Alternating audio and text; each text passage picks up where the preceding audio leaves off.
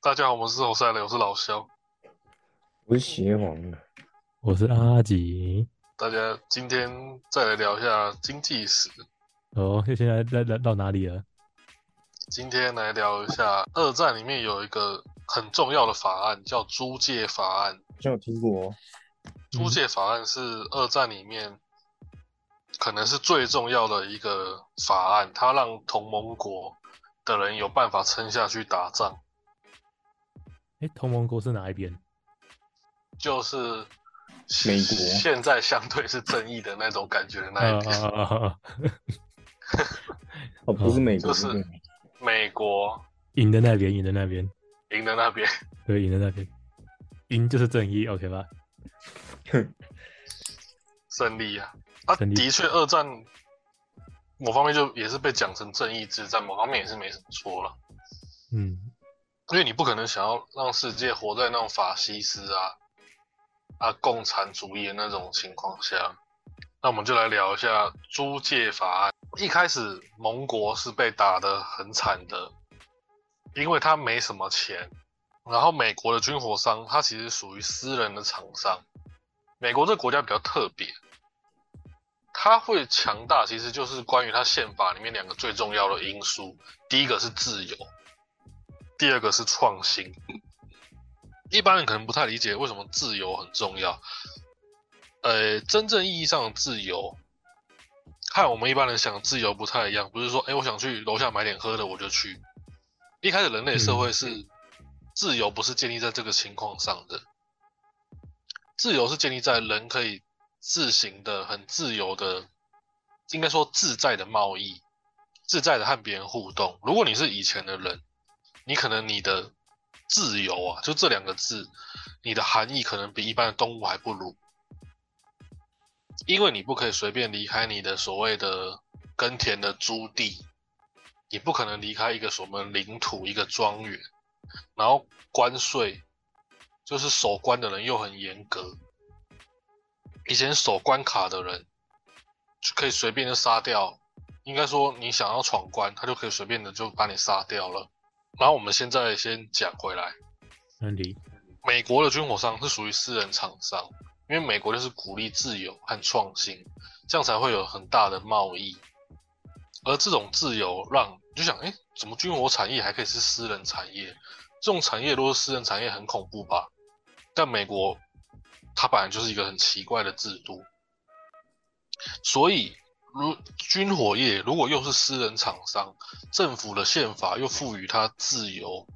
看创新这两个点的话，连政府都不能管控它。可是战争期间，他还是要想办法让大家都合作、都配合啊。当时的罗斯福总统就想到一个妙招，就是租借，由联邦政府出钱购买、租借、租借军火给盟国。当时的法西斯让欧洲在某方面已经快坐以待毙了。看着所谓的轴心国吞噬自己的盟国，波兰啊、匈牙利嘛，还有亚洲战场就是中国嘛。中国当时也被打成猪头啊。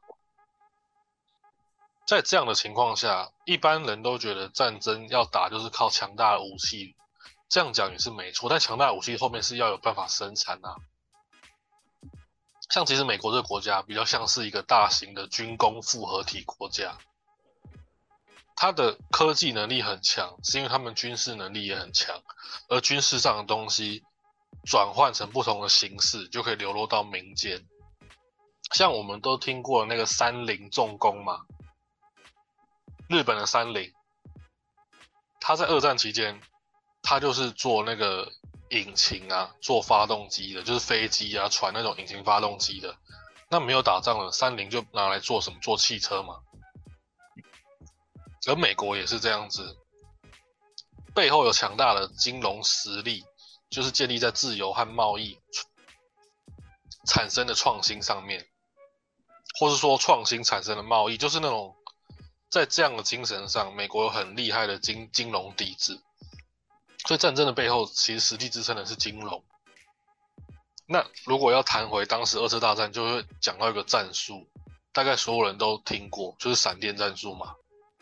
你说我不是打炮闪电，嗯，闪电战术就是德国在二次大战中使用的著名战术，不依靠传统阵地，而是利用机械化部队迅速推进。机械化部队它其实就是包含很多种那种，一定是坦克车嘛，摩托车，还有脚踏车也算进去，用高机动行驶来让战争的速度提升到别人无法反应的程度。就是所谓的那个兵贵神速嘛。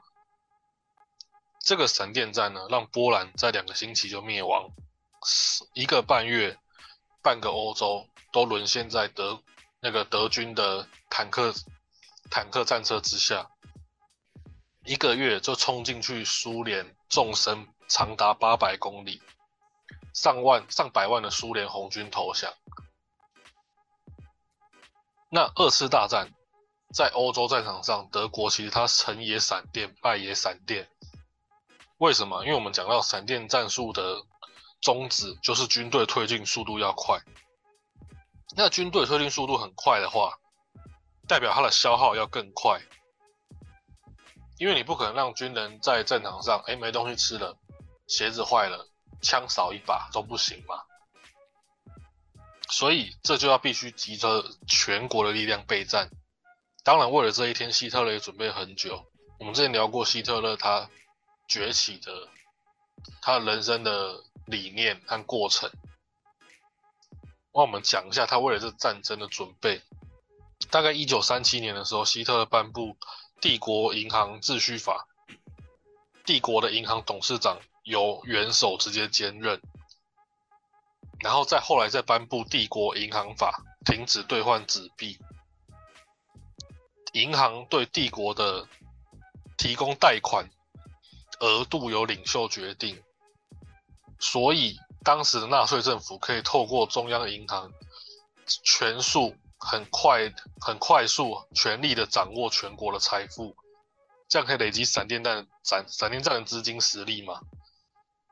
但是。千算万算，就是难以好好的算，这些都是战前准备，但战争时候发生很多事情嘛，很多问题。有一个金融的一个基本理念，对外战争最好的融资方式是什么？嗯，就是如果你现在，比方说协皇要发起战争了，那你要怎么筹钱？跟别人借，跟老乡跟老乡借钱，好跟你讲的也是对的。跟敌人借钱，不对，跟跟同人同盟队借钱。对外战争最好的融资方式就是对外借款。德国在第一次世界大战中之所以战败，就是原因之一啊，就是没有好好的对外举债。那二次大战的时候，他们纳粹政府有把一战的教训当成经验，只在国内把税收换成国债。用占领区的赔款计算利息，然后在他们占领的地方成立国家信贷银行，以占领区的土地作为储备，发行银银行券。所以德国看起来好像有记起教训，但是在记起教训做过后又做的不够好。他已经占领了，他也成立银行了，但是他还是没有好好的。把它，我们刚讲，怎么说呢？要对外借款是战争最好的方式。那希特勒为什么没有办法好好跟国家、其他国家借款呢？因为很简单，因为没有人想要借给他。大家都不喜欢德国。就是有时候战争很有趣，这是一般可能影视剧、电影面不会好好讲的。两个国家打起来的时候，旁边的国家不会没事，因为旁边旁边国家就可能是被借钱的国家，不然两个国家战争也不会打的那么这么麻烦。像现在其实乌俄战争也是嘛，对不对？乌克兰是接受一堆国家的援助，俄罗斯也是接受不知道哪里来的援助，所以希特勒想借又不能借，因为别人不想借给他。所以他的那个闪电战术就是成也闪电，败也闪电，闪电战术打得超成功的，但是后续就是失败，因为闪电战要消耗资金太大了，大到自己希特勒还有纳粹政府的官员们，那些财务人士都没有办法好好的算出来。二战期间，德国没有一个稳定的对外融资管道，当时英国、法国。苏联、美国都是敌人，那谁谁能借钱给他？还有几个国家比这些有钱啊？英法不借，美国、苏联也不借，啊，中国那时候太弱了，根本不用想。嗯，等于说他打别人，但是背后没有资金，没钱的，没钱了。对他，对他在打打别人，为什么没有抢到钱呢？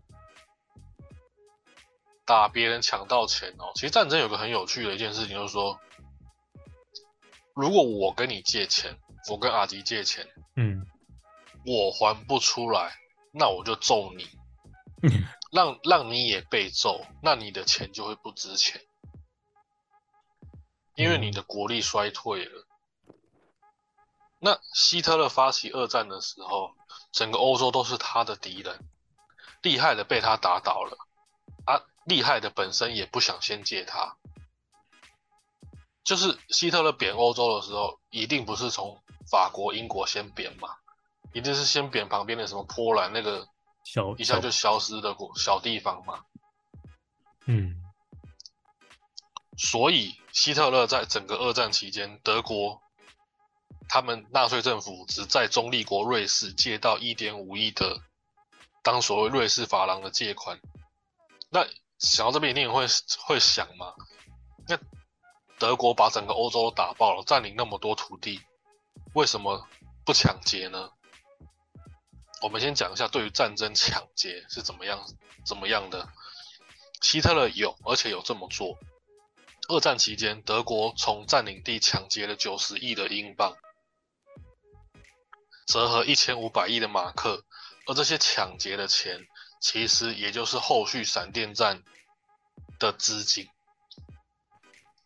结果等于说，希特勒也有做到了。即便一开始大家不想把钱借给他，你不借我，那我就揍你，一直揍你，做到直接抢你抢你的，的确是做到了。但后来我们都知道，二战战争，二次大战打很久，打了八年呢，这么恐怖的战争竟然打了八年。因为后来全世界都在学谁的战略方针，学一个最当时被 卷进去二战。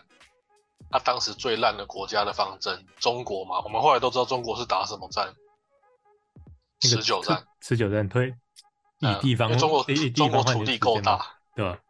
中国土地够大，我就烂嘛，但我就拖，我就拖时间，我烂，我烂烂的，我一直被你打，但是我还有很多地方可以让你打，那我就想办法也把你拖得烂烂的。因为打仗实在是太耗钱了，你不可能说军人在战场上物资少一天都不行啊，嗯，少一餐也不行啊。那全世界后来都在学中国用持久战，为什么要学中国用持久战？他们在等谁？等美国老大哥嘛。因为当时美国虽然一开始宣布中立，可是其实二战大概是分所谓的。二战打八年，大概就是所谓的上半年四年跟后来的下半年四年嘛。对。但不管是这个所谓上下半年，其实美国一开始就已经有相对选边站了。这很简单，因为你不可能选美国想要当世界的老大，他就不可能跟法西斯站在一起，不可能跟共产主义那种底层恶势力弱势站一起嘛。之前讲的讲这么那个吗？某方面来讲就是这样啊，也是也是，共产主义会崛起，就是因为当时社会实在是太惨，因为工工业革命刚开始，社会突然间出现一瞬一瞬间出现很多社会底层。你看中国不是那时候，嗯，有所谓的什么乡村包围城市吗？没错，就是共产党把国民党赶走。你想怎么可能有这种事情？乡村的资源怎么打得赢城市？啊，实际上真的发生了，因为当时他那个。人活得太痛苦，厉害的人都被形容成坏人。坏那讲讲回来，就是说美国的方法就是看其他国家拖了之后，他知道其他国家开始拖延，那他就可以介入的很有力量。而实际上，在美国投入兵力到全世界的时候，他也一直在输钱，输入那个钱给中国还有美国。我们讲一下，光是最恐怖的中国，呃，当时不是最恐怖的中国，讲太快。当时输给中国一个很恐怖的数字，你猜猜看，中呃那个美国输入中国多少钱，让他有办法拖下去？我们都知道中国很烂嘛，当时很弱，只能拖台钱。嗯，那是美国给中国多少钱，让他可以拖台钱？不会是什么十亿美金？十亿美金，对，一百年前十亿美金很夸张、欸，很多哎、那是天文数字。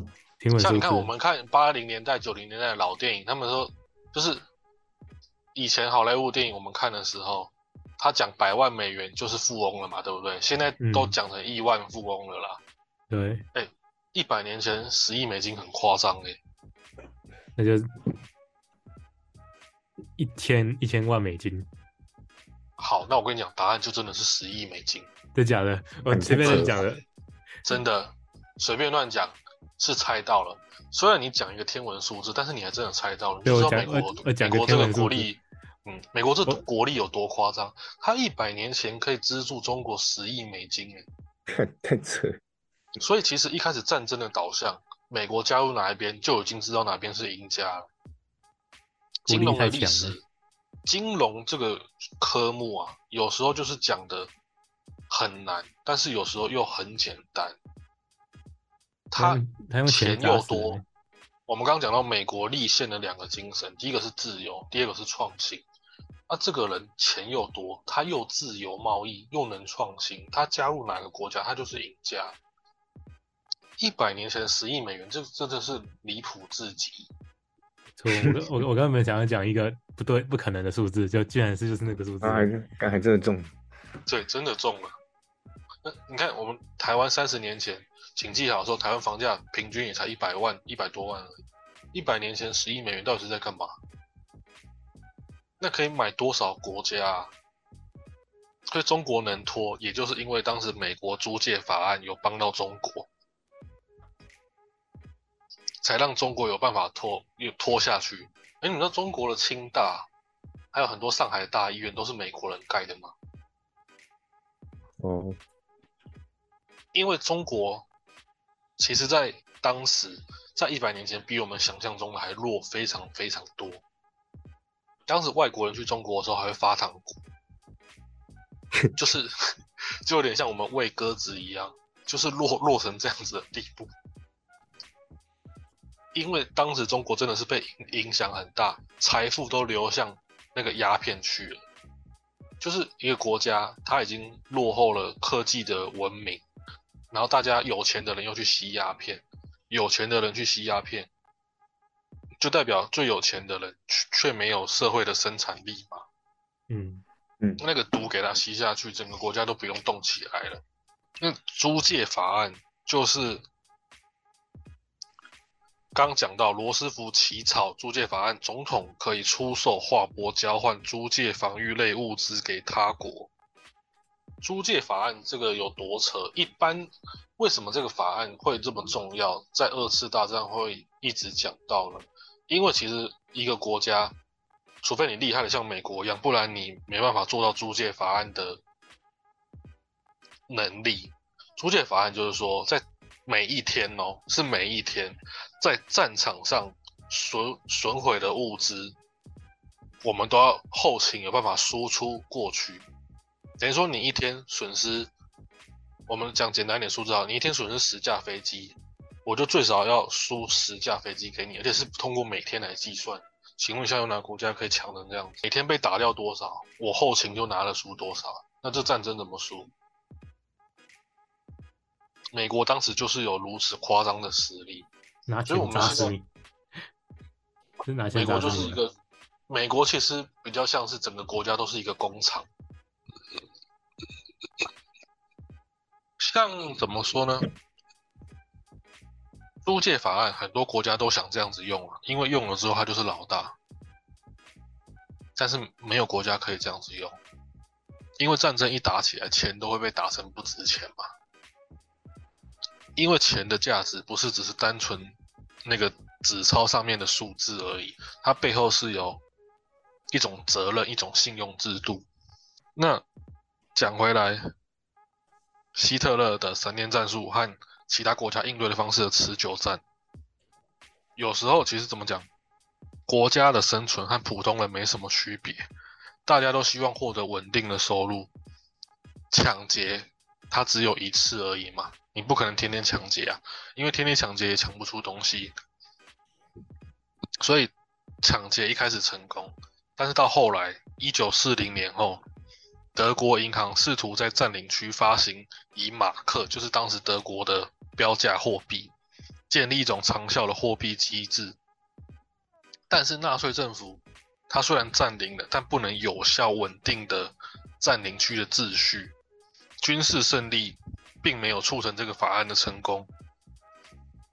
所以到一九四三年以后，即便在德国本土，马克也不再被认为是通行的货币。就是战争到后期，德国自己没钱了，所以德国人连自己的钱都觉得他可能没有效用。哦，这几对突然间，文明就好像倒退了几千年前一样。为什么？因为德国出现了，德国自己国内出现了以物易物。那听到这个字就知道完蛋了，就知道金融秩序完蛋了。因为人类有金融这个概念，就是因为人类想要脱离以物易物这这件事情。嗯，以物易物多多麻烦啊！就算刑狱一可以徒手抓到一只牛好了，虽然我觉得应该有点难，但是。刑狱不可能每天都有办法拖一只牛到市场上来卖，以物易物也太痛苦了吧？以物易物最大的一种原因就是不方便嘛。嗯，所以当德国自己的国内都出现以物易物的时候，就知道金融秩序在二战的下半场开始出现问题了，因为连自己家的人都不不相信自己家的钱了嘛。没错。那我们讲到钱，有个很有趣的地方是说，你知道什么时候股票一定是赚钱的吗？就是战争的一开始，那个叫做战时股票。战争一开始的时候，股票一定赚钱，因为你是你那个国家的人，你就要相信这个国家会胜利嘛。嗯，对，这是一种题外话了。那到战争后期，你觉得会赢的那那边的股票？对，所以战争初期的股票一定是红彤彤的，一定是很热闹的。这是一个金融对于战争的。一个题外话啦，那我们讲回来，后来二战的下半场，德国的货币信用开始出现问题了。市场物价虽然赶快被官方给冻结住了，可是自己的首都柏林却出现了交易黑市。黑市跟黑社会很有关系。为什么一开始很多国家在二战后，全世界的黑社会都很？都发展了起来，因为二战后那个秩序就崩坏了嘛。嗯，那地方上的有利人士有时候就比政府应对的还快。嗯，所以二战之后，美国啊也是，虽然它是战胜国，日本、台湾也是，欧洲、中国哪里都出现黑社会，因为这时候黑社会就变成一种有利的一种制度。只是黑社会到到最后一定要清理的嘛，因为黑社会在稳定和平之后会太影响社会的发展。嗯，然后我们先再讲回来，自己的德国都出现了交易黑市，价格是官方市场的一百倍。官方交易中有效的不是货币，而是供应卡，就是有点类似像共产主义会出现的什么粮票啊、对票。拿一个自制的东西去兑换物质，所以货币体制的错乱和出现问题，就影响了德国本土和他们占领区的生产效率。因为你生产什么东西，你要换钱之前，你要先让钱投投进来啊。有时候赚钱是什么意思？赚钱就是说，你人你不能自己印钞票嘛，印钞票是犯法的。但是你可以把钱搬到这个地方，然后再把这个东西转换成另一种东西，中间产生出来就是利润嘛。比如说你想卖面，你就是把你的钱拿去换成那些面、那些小菜，然后端出来，中间的就是你的利润。没错，那货币市场自己出现混乱之后，连占领区都生产不出来东西啦，因为自己国家的钱运不过来嘛，运不过来就不能建立金融秩序，还有货币的机制，而储备消耗殆尽的时候，就闪电战术就闪电不起来了嘛，因为没钱了。那没钱之后，希特勒就开始动起他的脑筋。希特勒想到一个馊主意，馊主意吗？什么馊主意？我们之前讲到那个传奇人物约翰劳嘛，嗯，他大力提倡纸币会帮助社会进展。到约翰劳写出这本书，到他后来两百年，现在经济学大师凯因斯那些人都很推崇的纸币，对于社会是非常有用的，因为纸币很方便，又方便又能赋予价值。那希特勒就想到，哼。我马是经济天才，我也来推行一个货币好了。然后军队紧急的纸币印起来，这是这是一个马克纸币，虽然可以按照正正常的汇率在当地换成本币，但是不能汇款到国内。军队紧急纸币，这有时候金融化就是翻成中文，那是有点文绉绉，因为它是外文翻成中文。那军队纸币意思就是说。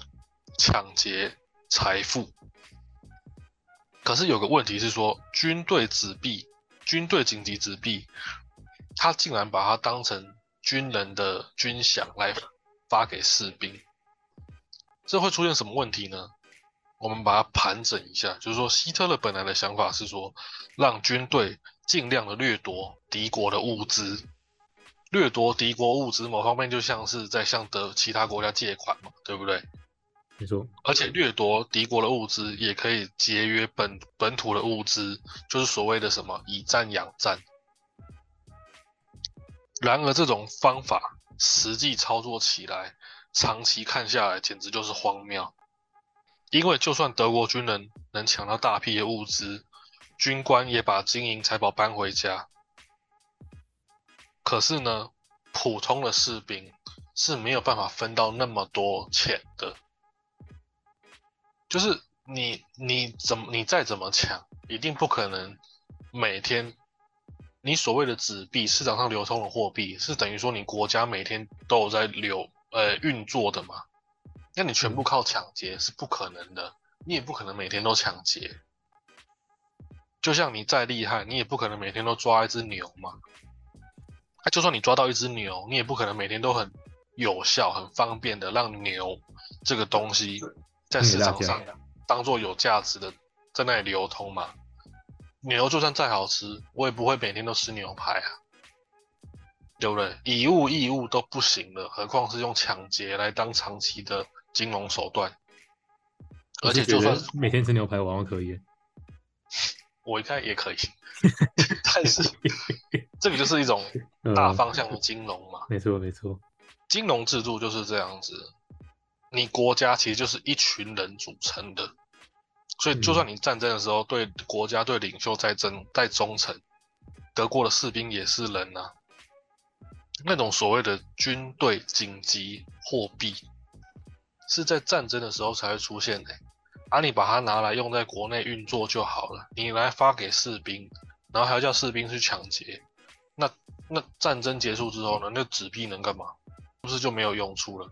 这个军队战争期间紧急的货币是不是就没有用处？嗯，然后真的没用处了。所以你不能在战争的时候重新发明一个纸币，因为钱一般人真的是很难想到，它是真的是建立在信用上面的，就是它是要有所谓的责任感。这样讲很奇怪，就是说他其实背后要有东西在支撑他的力量。士兵也会想，对，士兵也会想，啊，你发给我这种战时战争期间的纸币，又叫我们去抢劫，啊，战争结束之后，这些纸币到底有没有用啊？对不对？而且这个纸币啊，回国之后就等于废纸，因为这是士兵在外面的用的纸币嘛，你说，你说，啊，又不好换成实物弄回家去。这实物是指实实际的物资啊，那完蛋了，连士兵都对钱出现疑惑的时候，那战争就打不下去了，因为代表国家背后的物资储备还有资金储备出现问题了嘛，不然你战争期间再笨都不会把歪脑子动到士兵的钱上啊，啊士兵。如果连士兵的想法都出问题，怎么打仗呢？那穷人是打不起战争的。还好，同盟国一群被打烂的人里面有一个人很有钱，而且他还是老大。鉴于第一次世界大战欧洲都欠钱不还的恶劣行径，美国从银行到军火商也学乖了啦。所以一开始美国人也喊出一个主意，叫孤立主义。他们说：“好啊，那我们就不要管欧洲事务了。”哦，你们自己去自生自灭啊！对你一开始是美国是这样子的，不想借你钱呐，借你钱还要被你骗哦，干你娘几拜！美国一开始在一战，后来也是很不爽，因为没有没有还完钱吗？欧洲哪还得起啊？一战后，一战其实就是欧战，就是欧洲主要战争嘛。嗯，没有波及到世界上，但是其实一战已经很恐怖了。我们今天会先顿连在这边，就是讲一下闪电战术的运行跟金融制度。下次我们再讲一战后、二二战后的下半场。没错，就是说一战的时候，它其实就是欧洲战争，但是一战恐怖的点是什么？大家知道吗？就是所谓的，我们现在有听过一个名词叫 PTSD 嘛，还是什么类似的这种名词，就是战争后的创伤压力症候群。嗯，美国狙击手这部电影不就是他后来被他的同僚给杀掉了吗？好像是，好像对，好像是他可他可他不是也是那个身身体生病了，很不舒服。他去帮助那个从战场上回来的士兵啊，嗯，那就被就士兵产生那个错觉。就误死，就杀了他嘛。那一次大战很可怕，而二战还是它可怕了好几倍，因为二战变成全世界的战争了。啊，一战虽然主战场是在欧战，可是战争是靠金融在打的，所以一战的打起来的影响，它那个钱也是影响到全世界。比方说一战，欧洲一战的影响远到连日本受到影响。所以日本要发动二战，因为国内的钱受到一战的影响，所以日本人在二战的时候当然是坏人了。不会有人说日本人在二二战的时候是好人吧？不会有哪个智障吧？哦，比方说他来台湾都是屠杀台湾人、屠杀原住民，什么慰安妇一堆那些，或是抓去南洋当军夫，就是抓去东南亚。所以日本人。在二战的时候也是坏人，那一战影响到了金融秩序。一战为什么会讲到创伤压力症候群？因为以前人类的战争，它没有出现像一战的时候出现那么强大的武器啊。你看，你就算你手下有几万骑兵，你很厉害，但是机关枪一架起来，那骑兵有什么屁用？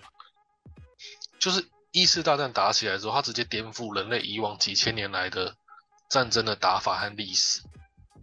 嗯，所以一战后人类开始出现有这个创伤压力症候群，在战场上被机关枪扫射，那根本是没有活下去的希望哎。因为以前人类的生存其实也很痛苦，以前没有钢筋水泥的时候，你下一场大雨，你就是你就家毁人亡了。你那个什么茅草屋，那些木头屋是能干什么？那你打猎也是很危险，但是基本上都还是维持在所谓的刀啊、马、马啊、动物啊、火啊、弓箭这类的武器嘛。嗯，他一战的时候突然出现了机关枪、坦克车，干这是人能挡的、能挡的东西吗？大陆人应该挡。哦，那应该是挡完就没了。对对，在天安门前面挡。你看，你你说的你在你在战场上，你被石头、被马，或是被矛，或是被弓箭用到，已经够痛了，但是这还有希望吗？那你在战场上被机枪扫射，那那有什么希望？也躺下来了。一战的时候真的是很惨很惨，而二战更惨。二战的打击对于世界根本就是全全世界的打击。一战已经卷入了世界上当时四分之三的人口，诶，它只是二次大战，呃，它只是一个欧洲战场，就卷入当时世界四分之三的人口。一次大战，那你看二战多惨，可是我们看电影的时候觉得很好看，很好看。但是其实无法想象当时有多恐怖，就是这样。没错。现在聊起来都很轻松啊，但没有人想再打完二战，因为我觉得人类人类四五千年的历史，和平的日子加起来好像不到三百年，但是二次大战打完之后，全世界都很冷静了，都很乖了。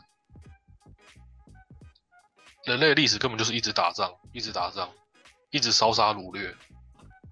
但是二战打完之后，大家都冷静下来了，再这样打下去，大家都死光了。